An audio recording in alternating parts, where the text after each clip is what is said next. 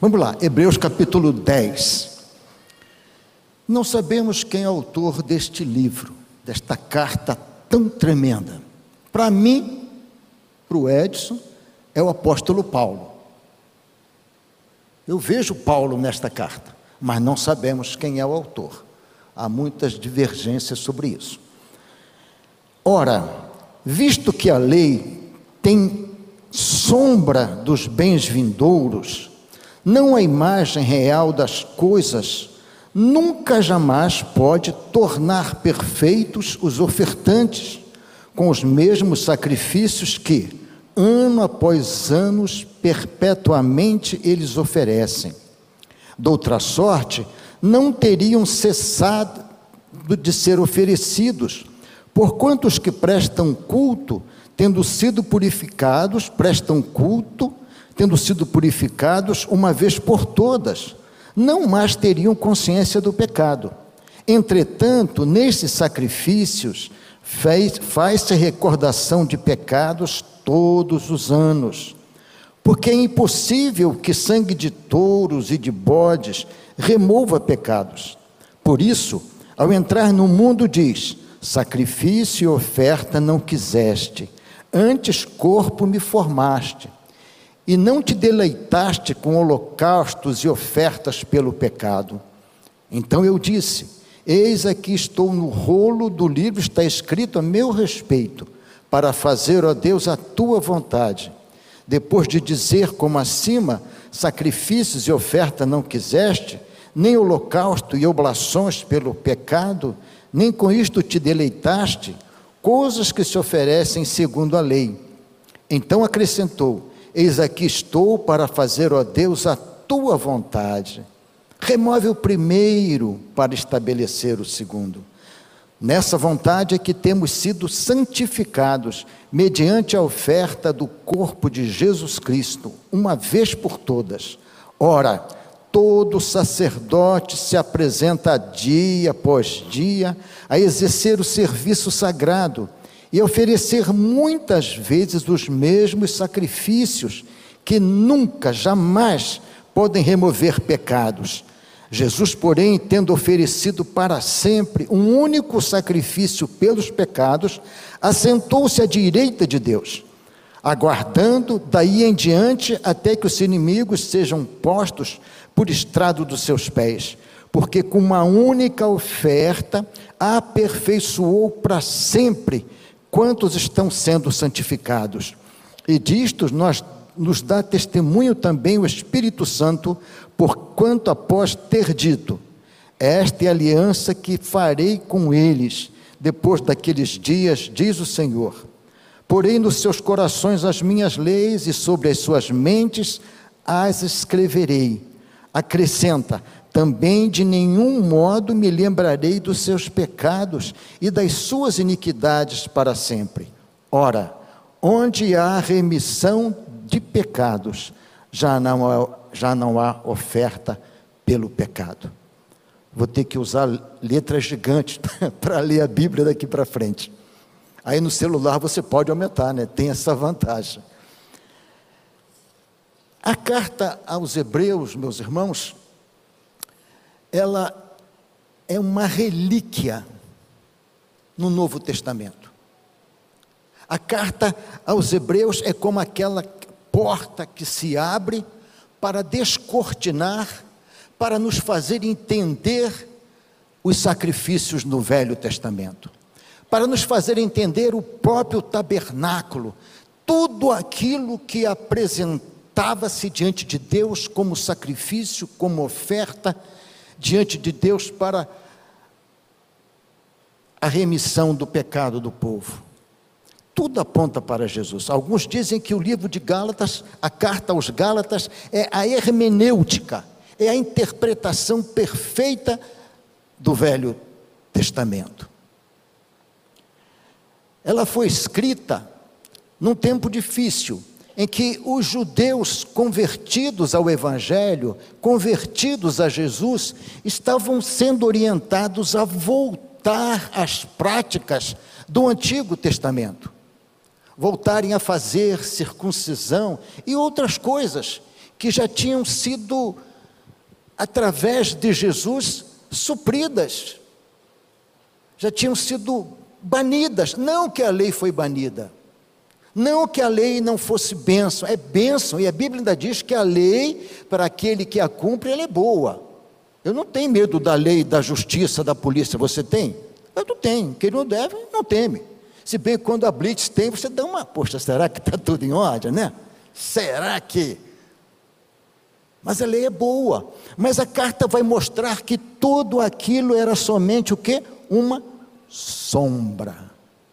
Todo o Velho Testamento vai apontar para o Novo Testamento. O Velho Testamento diz: o Messias virá. Todo o Velho Testamento diz: o Cristo virá, o Salvador de Israel virá. O Velho Testamento todo aponta. Inclusive a Bíblia vai mostrar é, várias passagens em que pessoas são um tipo de Jesus. Quer ver um tipo de Jesus? Isaac. Isaac, filho único de Abraão, porque Ismael não contava. Isaac, filho único de Abraão. Deus pede Isaac como sacrifício. Abraão leva Isaac até o monte. Isaac sobe o monte com a lenha nas costas. Jesus sobe o monte com a cruz às costas. Isaac é amarrado sobre a lenha do holocausto. Jesus é pregado na cruz.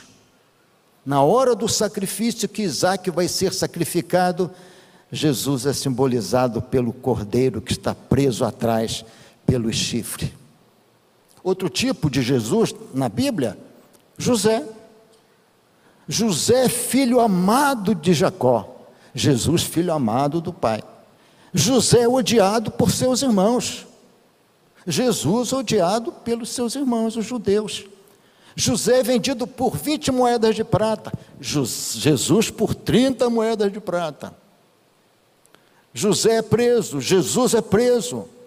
José larga a túnica na mão da mulher de Potifar, tiram a túnica de Jesus e por aí vai, vai afora, mostrando tipos de Jesus no Velho Testamento. A Bíblia toda vai apontar para ele. E esses sacrifícios também que a Bíblia fala, é um meio de mostrar o que aconteceria na vida do Senhor, do Senhor Jesus. Interessante que o cordeiro começa a aparecer salvando uma pessoa no Velho Testamento na pessoa de Isaac. Isaac é salvo por aquele cordeiro que já tipificava Jesus. Na vida de uma família, é na Páscoa. Toda aquela família que matasse um cordeiro e marcasse os umbrais da porta com o sangue do cordeiro, Aquele cordeiro deveria ser sem mancha, sem mácula, sem defeito nenhum. Os seus ossos não deveriam ser quebrados de jeito nenhum. Aquela família, quando viesse o anjo da morte ali no Egito, no último, na última praga, o anjo passaria por cima. O cordeiro salvando uma família.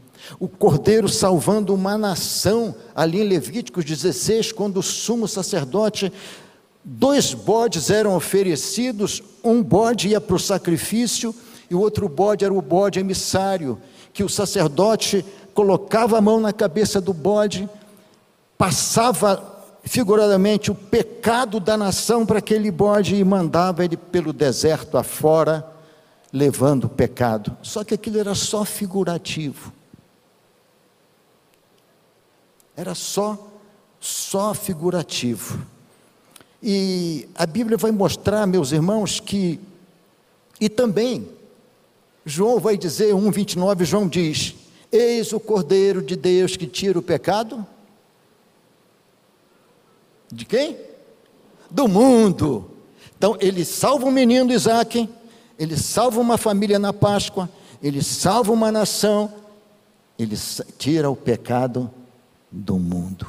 Mas o Velho Testamento, eu repito, ele só aponta. Ele só aponta, ele não tem o poder, aqueles sacrifícios, de salvar ninguém. Era só uma figura, só uma sombra. ele só apontava.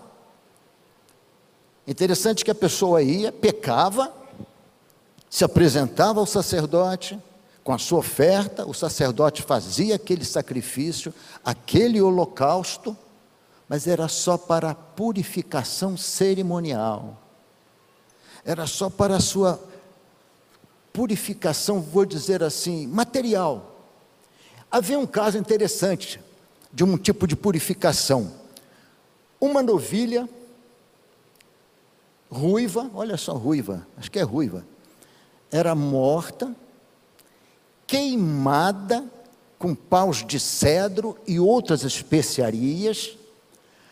Ela era queimada a ponto de se tornar em cinzas.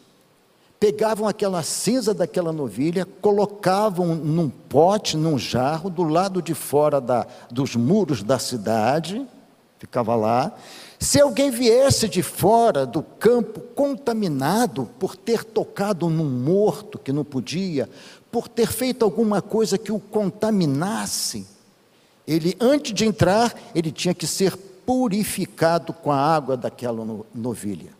Era um cerimonial.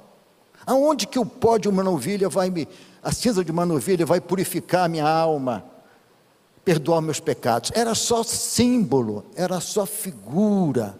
É por isso que Paulo, que Paulo, que o escritor aos Hebreus vai dizer que ela não tem poder para salvar. Ela não tem poder para perdoar os pecados. Era só uma sombra. Ela só mostrava.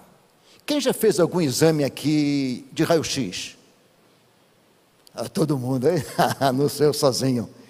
Quem já fez uma tomografia? E melhorou. Uma ressonância. Aumentou mais ainda. Agora quase não tem mais raio-x, né? Quando você fez uma ressonância, a ressonância mostrou o problema? Mostrou. Curou o problema? Não. Eu quebrei esse joelho aqui, eu operei já duas vezes. O raio-x mostrou o estrago lá da patela. Mostrou.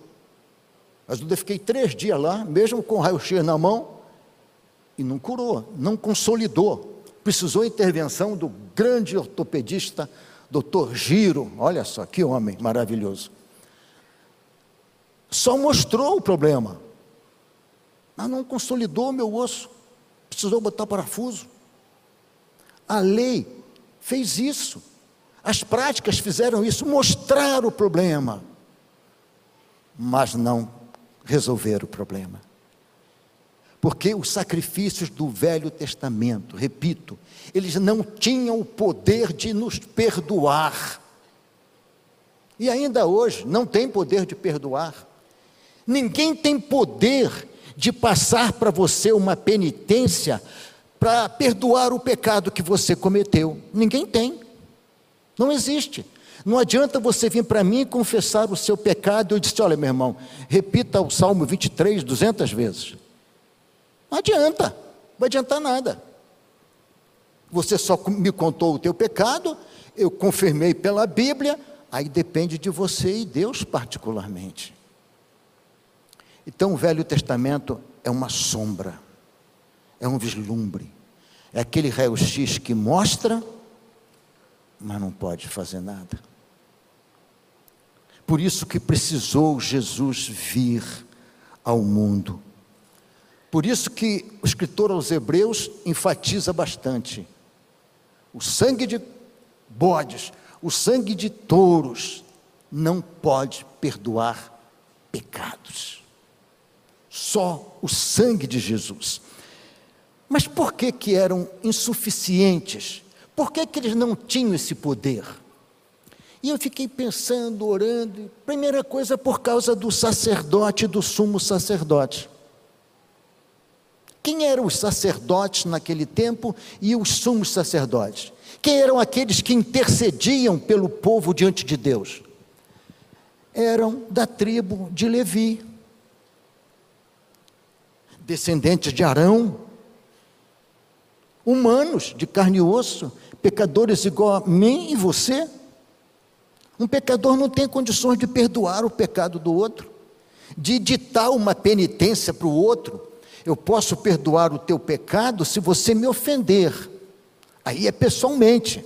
Mas os teus pecados, os meus pecados, só Jesus. Jesus, como sumo sacerdote, ele não vem da linhagem da tribo de Levi, ele vem de Melquisedeque, o sumo sacerdote do Senhor. Antes que começasse a religião judaica, tudo aquilo, Abraão ainda vindo, obedecendo a Deus, ele vem de uma guerra contra muitos reis e quando ele chega diante de Melquisedeque, rei de Salém, ele entrega os dízimos. E diz que sacerdote, que Melquisedeque é sem linhagem, sem genealogia, sem dias de nascimento, de morte. Há muitas interpretações sobre quem é esse Melquisedeque, mas ele é de uma linhagem divina. E Jesus vem de Melquisedeque, vem de Deus. Começa por aí. Por essa razão ele pode perdoar os nossos pecados. Hebreus 7,3: Melquisedeque sem pai, sem mãe, sem genealogia, não tendo princípio de dias, nem fim de vida, mas sendo feito semelhante ao Filho de Deus, permanece sacerdote para sempre. Outra razão, porque o, os sacrifícios no Velho Testamento não podiam perdoar o teu pecado nem o meu pecado, porque eram sacrifícios de animais. De animais. Eu peco e um animal vai pagar o preço do meu pecado. Você sabia que todo pecado tem um preço? Se você é pego roubando, é pego, você vai pagar o preço do teu pecado. Você vai responder diante da justiça. Se você não for pego, se você conseguir escapar, a pessoa que perdeu está pagando o preço do prejuízo. Não está pagando? Está pagando. E como é que pode um animal pagar o preço do meu pecado? De jeito nenhum. Repito, era só uma figura, era só apontando. Primeiro, porque ele era animal. Segundo, porque ele, é, o, o sacrifício era de um animal irracional. O animal não sabia o que estava acontecendo. Não sabia. Ia lá, morria, derramava o sangue, o sangue era aspergido sobre ah, o altar e tantas coisas. Irracional. Era inconsciente o preço que aquele animal estava pagando. Mas alguém tinha que pagar o preço do pecado. Ainda hoje, o preço do pecado é pago, de alguma maneira. Outra coisa, era um sacrifício involuntário. O cordeirinho ainda ia em paz, não gemia, não gritava, ele ia em paz. Mas os outros animais certamente iam à força, relutantes. Não era um sacrifício voluntário. Outra coisa, eram sacrifícios constantes. Todo dia o sacerdote fazia sacrifícios pelo povo individualmente. E uma vez ao ano o sumo sacerdote se purificava, entrava no lugar santíssimo, fechado por cortinas espessas, que tinha é, aproximadamente 18 metros de altura, segundo alguns. Ele entrava ali, antes ele se purificava, ali dentro estava a arca do Senhor, a arca feita de pau de acácia, Dizem que a cássia é um, uma madeira terrível para fazer um trabalho com ela, é dura, cheia de nó. Eu fiquei pensando, somos nós. Nós não somos cheios de nó, tudo complicado. Nós não somos tudo encardidinho. O pastor Pascoal usava essa expressão, que o povo de Israel era tudo encardidinho. Aí eu fico pensando, igual a nós. Nós somos melhores do que o povo lá no Egito. Quem reclamou desses dias aí de muito calor? Meu Deus, que calor! Quem reclamou? Até a garotinha ele reclamou. Quem reclamou? Quem reclama quando chove muito? Não adianta você não levantar a mão, mas reclama. assim era o povo. Tudo feito de madeira de acácia. Difícil de trabalhar, cheia de nó. Ela era coberta de ouro, metal precioso, os querubins por cima do propiciatório. Dentro da arca estavam as tábuas da lei que Deus deu a Moisés, estava uma porção do maná que alimentou o povo no deserto e a vara de Arão que floresceu. Então o sumo sacerdote aparecia ali, se apresentava ali e oferecia pecado, o, uh, o sacrifício por todo o povo. E a Bíblia vai dizer que aquele sacrifício só, traz, só fazia relembrar o povo do seu pecado, mais nada. Todo ano comemorava-se o pecado.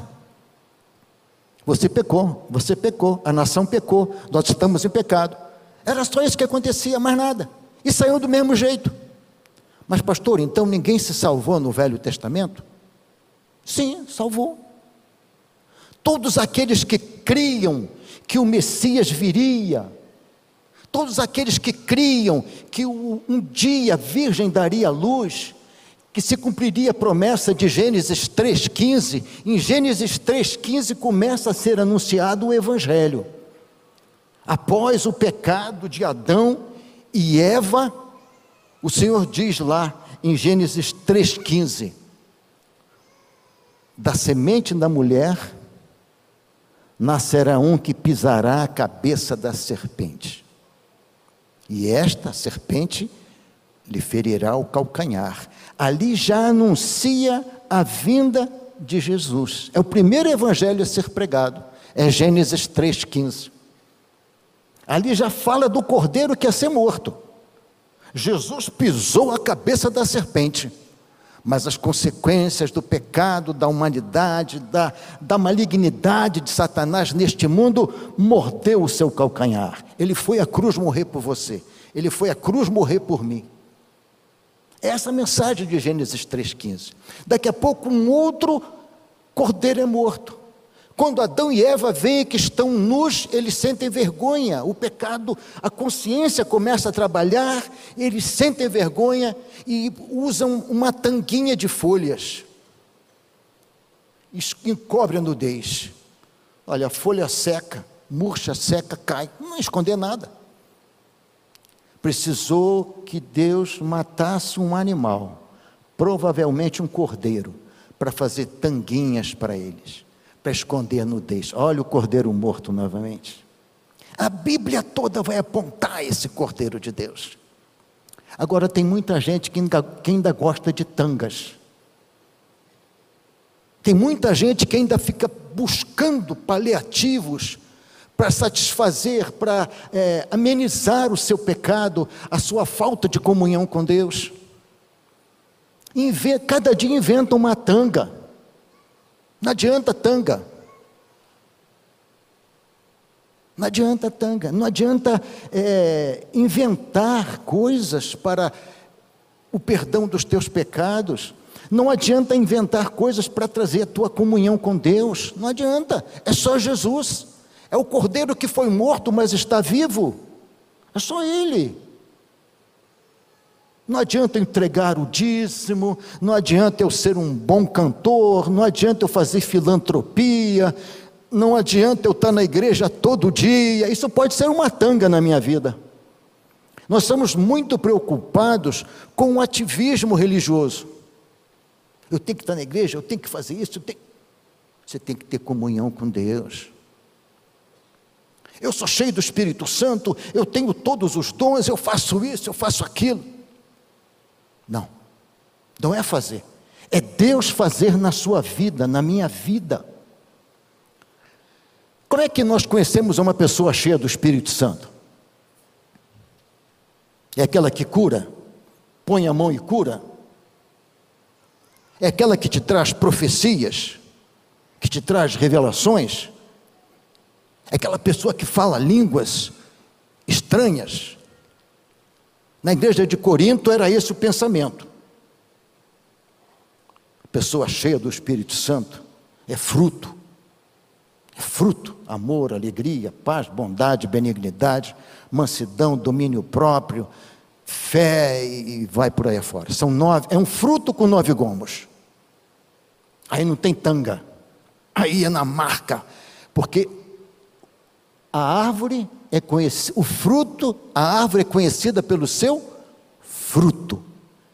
Se você é um cristão e se diz cheio do Espírito Santo e bate na esposa, você não tem nada do Espírito Santo. Se você se diz uma cristã e dá com a panela na cabeça do marido, ainda que ele mereça, você não tem nada do Espírito Santo. Se você envergonha a tua mulher de público, você não tem nada do Espírito Santo. Vergonha, envergonha seu marido de público, ou mesmo sem ser de público, você está vazia do Espírito Santo.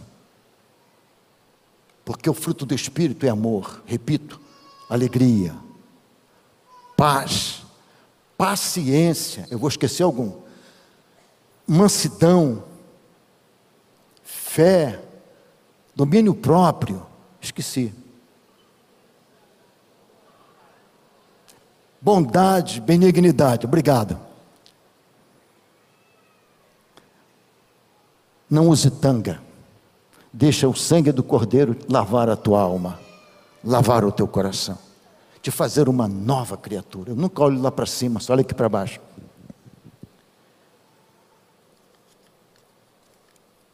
Agora, por que, que o sacrifício de Jesus foi suficiente? E é suficiente. Ele foi, é e será sempre suficiente. Por quê? Primeiro, porque um sacrifício pessoal. Não foi um animal que morreu pelo meu pecado. Foi ele, pessoalmente, como homem, que morreu pelo meu pecado. Quando cantamos este, este cântico, né? É, por tudo que tem feitos, né? Diz uma parte que diz que ele morreu para me salvar. E eu chorava muito quando cantava este cântico. E hoje lamento por não chorar. Por ter morrido em meu lugar te agradeço. Por ter morrido em meu lugar. Você já pensou nisso? Você morreria no lugar de alguém? Você daria o seu filho para morrer por alguém? Daria. Talvez eu até morresse por algum amigo muito, filhos, esposa, netos, saiu, não tenho dúvida que eu colocaria, me, me colocaria na frente e morreria. Agora, por um amigo, eu já pensaria duas vezes. Sei, acho que não. Agora a Bíblia diz que Deus prova o seu amor para conosco pelo fato em que Cristo morreu por nós, sendo nós ainda pecadores. Cristo morreu, Deus deu o seu Filho, prova o seu amor para conosco, em que Cristo morreu por nós, sendo nós ainda pecadores. Nós estamos num novo ano e precisamos começar esse ano com uma vida nova, com uma vida diante de Deus, com uma caminhada nova. Então, Jesus, seu sacrifício é suficiente porque foi um sacrifício pessoal, foi um sacrifício racional. Lucas 9, 22 diz assim: É necessário que o filho do homem padeça, Jesus falando, padeça muitas coisas e seja rejeitado pelos anciãos e dos escribas, e seja morto e ressuscite ao terceiro dia. Jesus sabia o que ia acontecer com ele. Ele fez um sacrifício racional, consciente. Ele morreu porque quis porque estava nos planos de Deus. Ah, porque os judeus que mataram a Jesus. Ah, foi os romanos, porque aquela multidão. A morte de Jesus não era o plano A na mente de Deus, era o plano único. Não havia outro plano para salvar o homem, era só Jesus. Tem um hino do cantor que diz: só Jesus que salva. Eu acho que é o hino 93, parece. Quem me poderá salvar? Cristo que verteu o seu sangue. Minhas manchas vão limpar pelo precioso sangue. Oh, que preciosa paz que vem lá da cruz. Aí eu já esqueci o hino. Ninguém canta mais, eu vou esquecendo. Era um sacrifício racional. Outra coisa, o sacrifício de Jesus foi voluntário. Repito, ele morreu porque quis por mim e por você.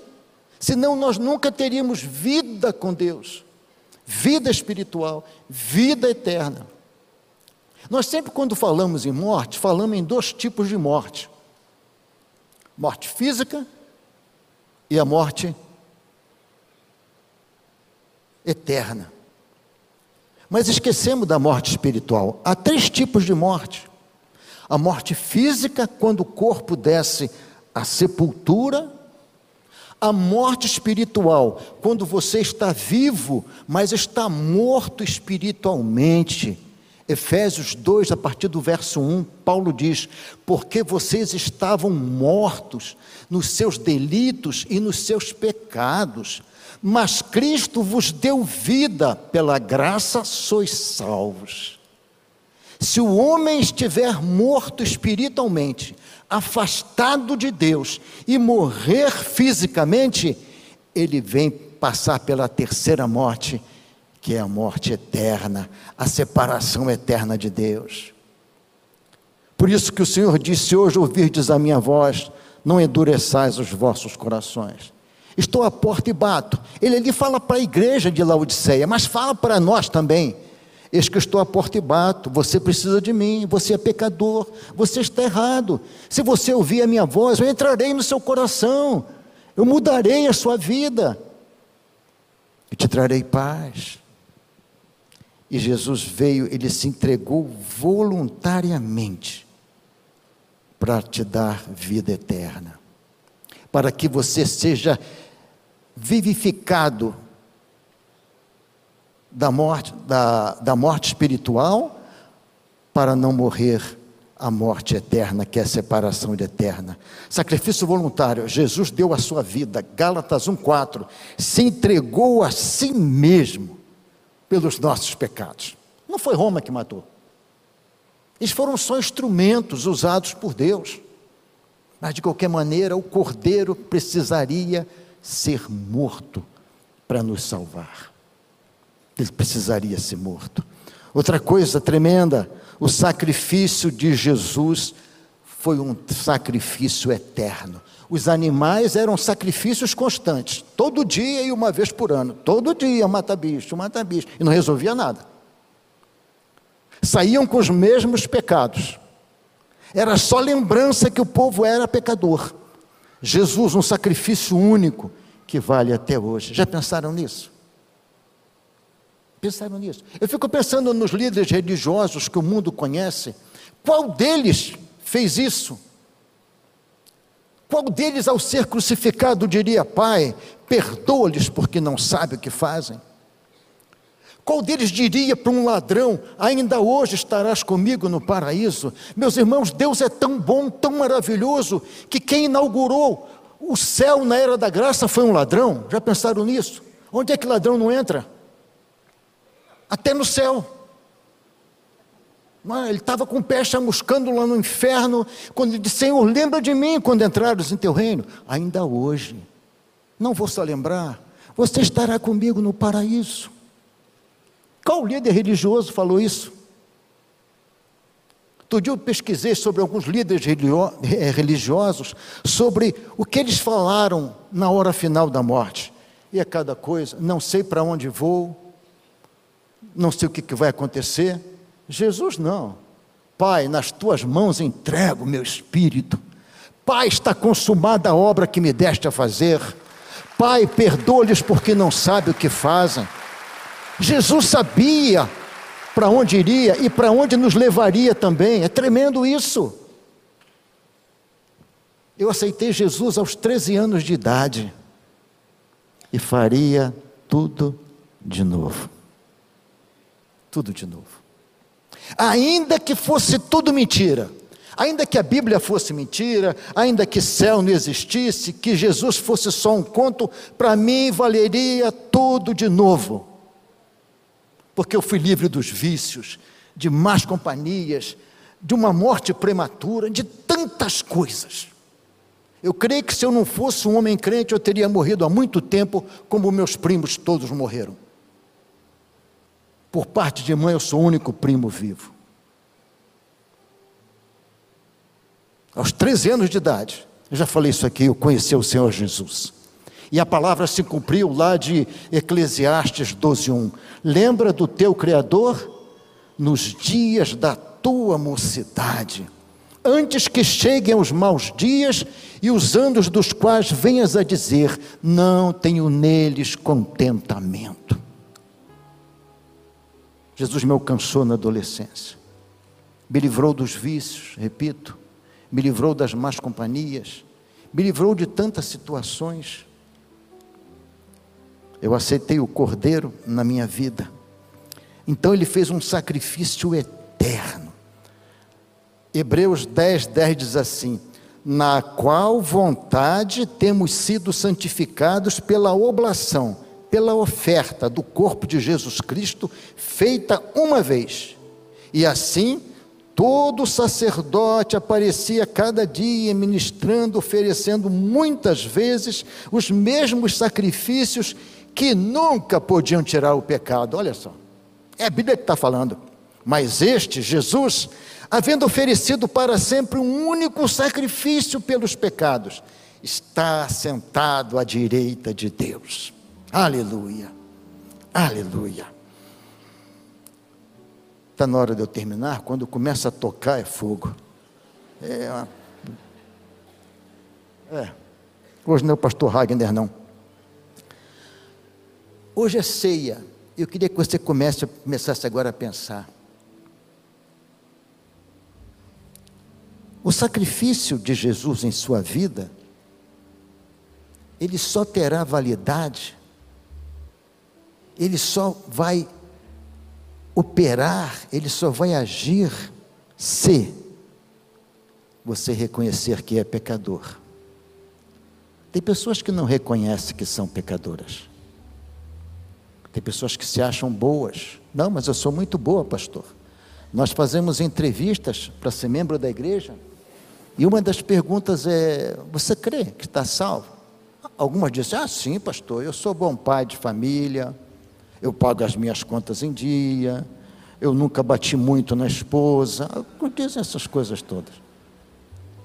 Como se a, a salvação, ela fosse mérito nosso. Não, você é pecador, eu sou pecador, eu não mereço ir para o céu. Nós merecemos, sinceramente, ir para o inferno. Os nossos pecados o dizem. Os nossos pecados testificam isso. Você merece o inferno, Edson. Você é mau, você tem maus pensamentos, você é, fica nervoso no trânsito, não xinga porque você é crente, pensa duas vezes. Você é pecador. A Bíblia diz, porque todos pecaram, Romanos 3, 23, e estão separados da glória de Deus, destituídos, afastados. Romanos 6, 23 diz: Mas o salário do pecado é a morte, mas o dom, o presente gratuito de Deus é a vida eterna em Cristo Jesus. Para o sacrifício de Jesus valer na sua vida, você tem que reconhecer que é pecador. Você precisa reconhecer que precisa de Jesus, do sacrifício dele. Você precisa ser comprado por ele, 1 Coríntios 6,20, porque fostes comprados por bom preço. Glorificai, pois, a Deus nos, nos vossos corpos e nos vossos membros, os quais pertencem a Deus. O nosso corpo é de Deus, é templo do Espírito Santo, e fomos comprados por um preço inimaginável.